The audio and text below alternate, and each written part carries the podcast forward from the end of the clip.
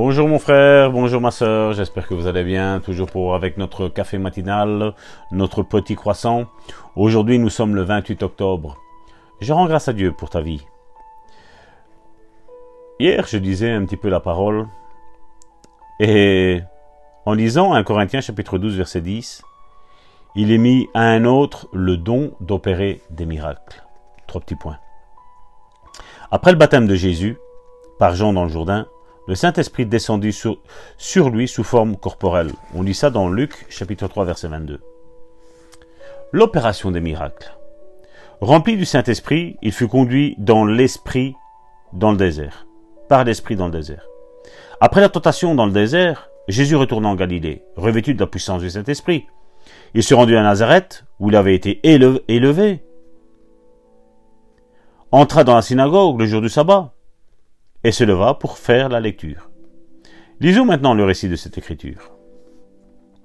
Luc chapitre 4, versets 17 et 18 et 20 à 26. Et on lui remit le livre du prophète Isaïe, Léon déroulé, il trouva l'endroit où était écrit L'Esprit du Seigneur est sur moi, parce qu'il m'a oint. Verset 20. Ensuite il roula le livre, le remit au serviteur et s'assit. Tous ceux qui se trouvaient dans la synagogue imaginaient ça dans la synagogue avait les, les regards fixés sur lui. Il commença à leur dire, Aujourd'hui, cette parole de l'Écriture que vous venez d'entendre est accomplie. Et tous lui rendaient témoignage. Ils étaient étonnés des paroles de grâce qui sortaient de sa bouche. Et il disait, N'est-ce pas le fils de Joseph? Jésus leur dit, Sans doute vous m'appliquerez ce proverbe, Médecin, guéris-toi toi-même. Et vous me direz, Fais ici dans ta patrie tout ce que nous avons appris que tu as fait à Capernaum. Mais, ajouta-t-il, je vous dis la vérité, aucun prophète n'est bien reçu dans sa patrie. Verset 25. Je vous le dis en vérité, il y avait plusieurs veuves en Israël, du temps d'Élie, lorsque le ciel fut fermé trois ans et six mois, et qu'il y eut une grande famine sur toute la terre. Et cependant, Élie ne fut envoyé vers aucune d'elles, si ce n'est vers une femme veuve à Sarepta, dans le pays de Sidon. Jésus disait ici qu'Élie ne pouvait pas aller dans la maison de n'importe quelle veuve pour opérer des miracles, comme dans ce cas précis. vous pouvez lire ça dans 1 roi chapitre 17. Élie était seulement un homme loin de l'esprit qui devait obéir à l'esprit de Dieu. Et l'esprit de Dieu ne lui dit pas d'aller dans cette maison. Quand Élie arriva chez la veuve, il y avait assez de farine et d'huile pour faire un seul gâteau. Après quoi la veuve et son fils allaient mourir de faim. Mais par l'opération des miracles, pendant trois ans et demi, l'huile et la farine ne manquèrent pas. C'est ceci l'opération des miracles. Une manifestation de l'Esprit. 1 Corinthiens chapitre 12, du verset 4,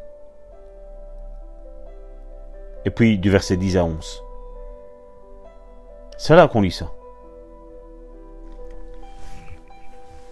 Mon épouse et moi, un jour, conduits par le Saint-Esprit, nous avons été chez une sœur qui n'avait pas à manger. Elle avait des enfants en bas âge. Et nous nous sommes présentés chez elle avec le coffre rempli de, de nourriture.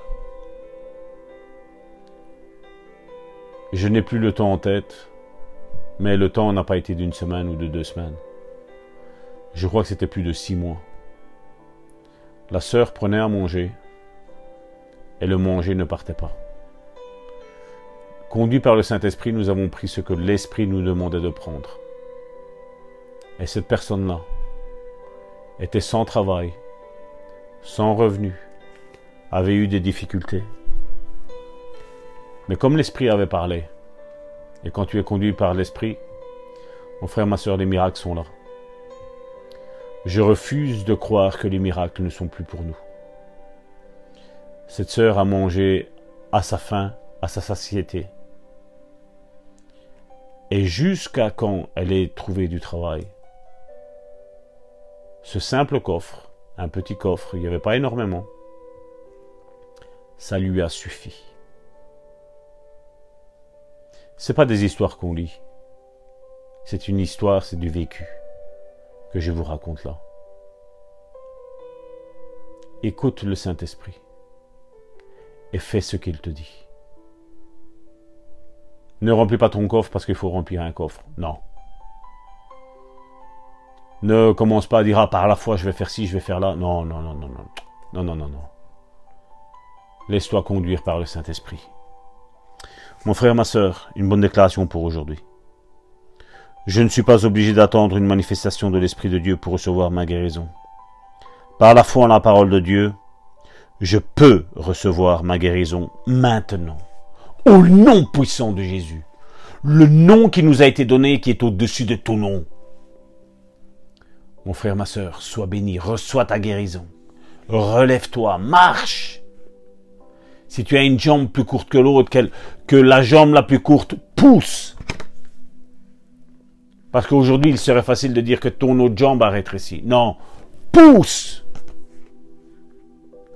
Et que tu n'aies plus de problème à ta jambe.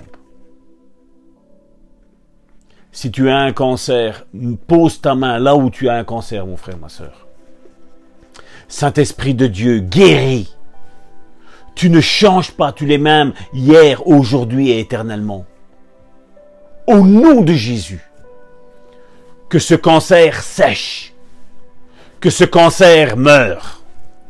Non, mon frère et ma sœur ne mourront pas, mais la maladie mourra, oui, et la guérison fleurira. Au nom de Jésus. Amen.